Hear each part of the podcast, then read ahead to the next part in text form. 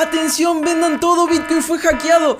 Bueno, eso fue lo que muchas personas creyeron luego de una noticia que se publicó hace pocos días. En este episodio quiero hablar con ustedes y comentarles algunos detalles para entender lo que realmente pasó y ver si Bitcoin fue hackeado o no. Eh, quiero comentarles sobre una noticia de agentes del FBI que recuperaron 2.3 millones de dólares en Bitcoin de un rescate de Colonial Pipeline. Muy bien, hola a todos. Bueno, en este episodio tenemos una noticia muy interesante eh, para compartir. Eh, realmente si ustedes vieron en estos últimos días en Twitter o en portales de noticias, noticias sobre Bitcoin, vieron que hubo un evento eh, que relacionaba al FBI y, y, hackers. Seguramente se han enterado de estos ataques ransomware donde algunas compañías tienen que pagar millones de dólares para recuperar sus archivos y suelen pagarlos en Bitcoin.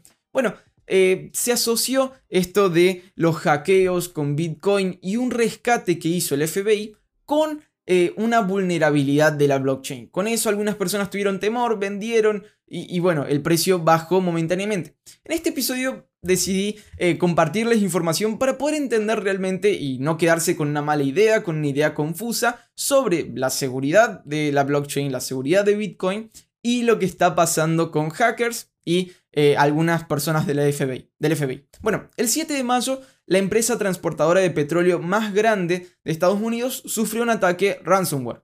Básicamente sufrió un hackeo en sus sistemas que le obligó a pagar 75 bitcoins, algo así como 4 millones de dólares en su momento, con, con el precio del momento, ahora son como 3 millones o algo similar.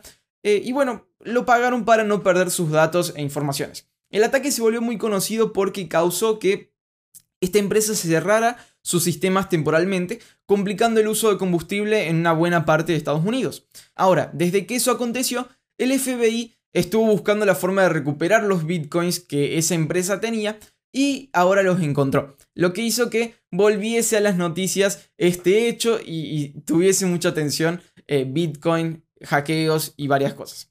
Obviamente de allí salieron titulares eh, engañosos celebrando la hazaña del FBI, pero dando datos confusos que daban a entender que Bitcoin había sido hackeado. Obviamente allí se generó un FAD con la gente pensando que el FBI por fin había roto Bitcoin o que la computación cuántica finalmente había llegado o que la red de Bitcoin había fracasado en cierta forma. Bueno, resulta que Bitcoin en ningún momento fue hackeado, simplemente fue útil para que el FBI pueda encontrar eh, un, robo que habían hecho. Para eso tenemos que entender cómo funcionan los hackeos o cómo funciona este tipo de hackeos.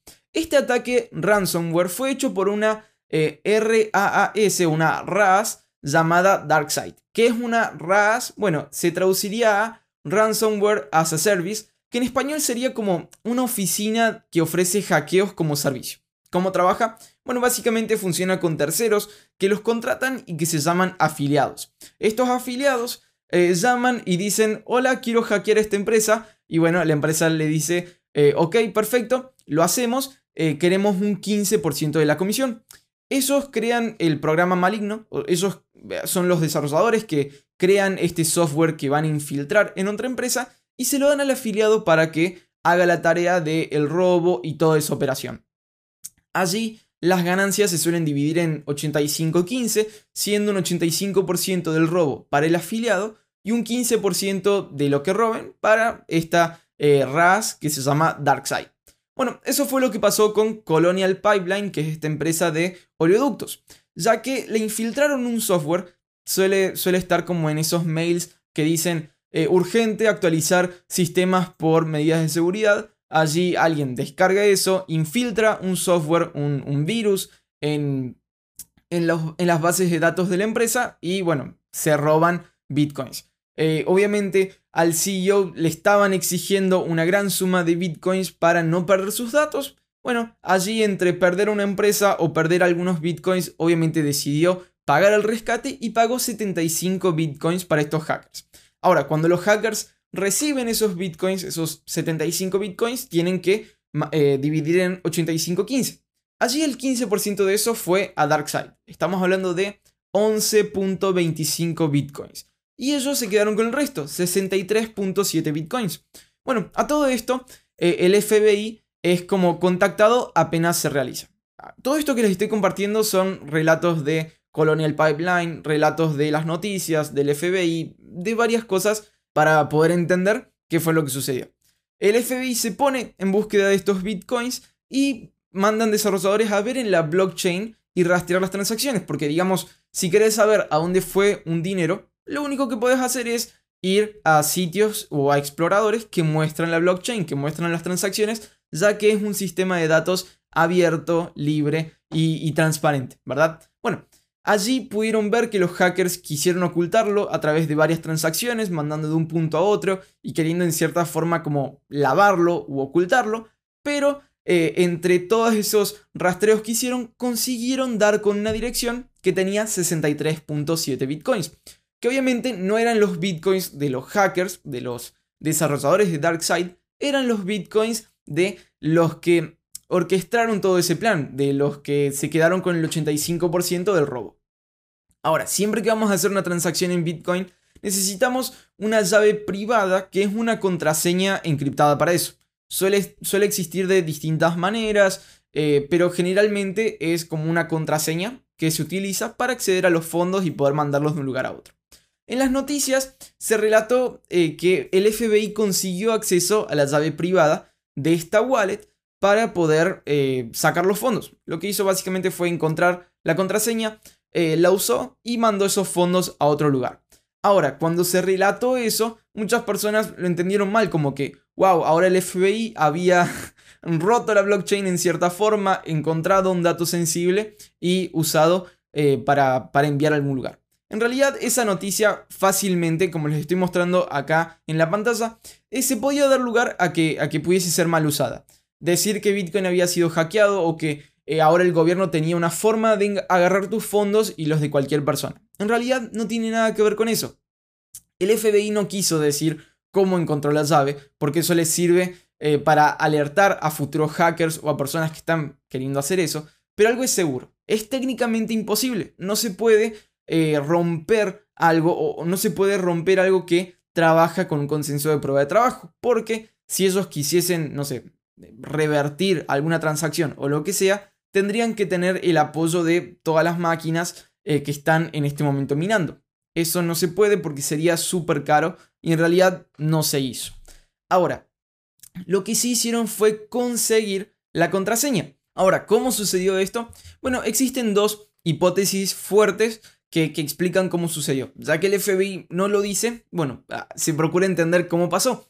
La primera de las hipótesis dice que eh, estos atacantes cuando estaban pasando la wallet y estaban haciendo estos movimientos, pusieron la contraseña o, la pusieron eh, al lado de la wallet en una base de datos que, alquilaron. Acá para poder pasar todos los datos eh, y robar los bitcoins, ellos tenían que mover código y varias cosas. Y para no tener que alquilar más espacio, lo que dice este experto es que pusieron como la línea que tenía la contraseña al lado de la wallet y eso quedó en un registro de la base de datos. Entonces, como imagínense como un garage donde, donde se alquila para almacenar cosas temporalmente y luego sacarlas. Bueno, eso fue lo que hicieron. El FBI podría haber ido ahí, ver los registros de lo que se puso en ese garage y conseguir la contraseña. Esa es una de las razones probables detrás de eso. Ahora, en segundo lugar, se cree que eh, esos fondos estaban en algún lugar como Coinbase, en alguna hot wallet, una wallet caliente. ¿Qué es una wallet caliente? Bueno, es básicamente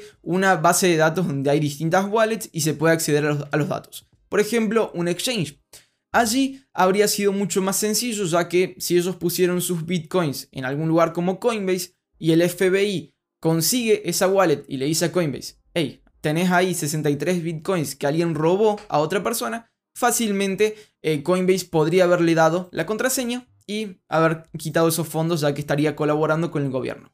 Para ponerlo en palabras más sencillas, imaginemos lo siguiente. Contratamos a un grupo de ladrones profesionales, ellos van, eh, superan el sistema de seguridad y se llevan unas bolsas de dinero, las traen, pagamos a quien hay que pagar y todo eso, y cuando tomamos el dinero que robamos, lo ponemos en un banco federal. Bueno, sería similar con Coinbase, ponerlo en un exchange es como dejarlo a la seguridad del exchange mismo en vez de tenerlo en una wallet fría o cosas por el estilo.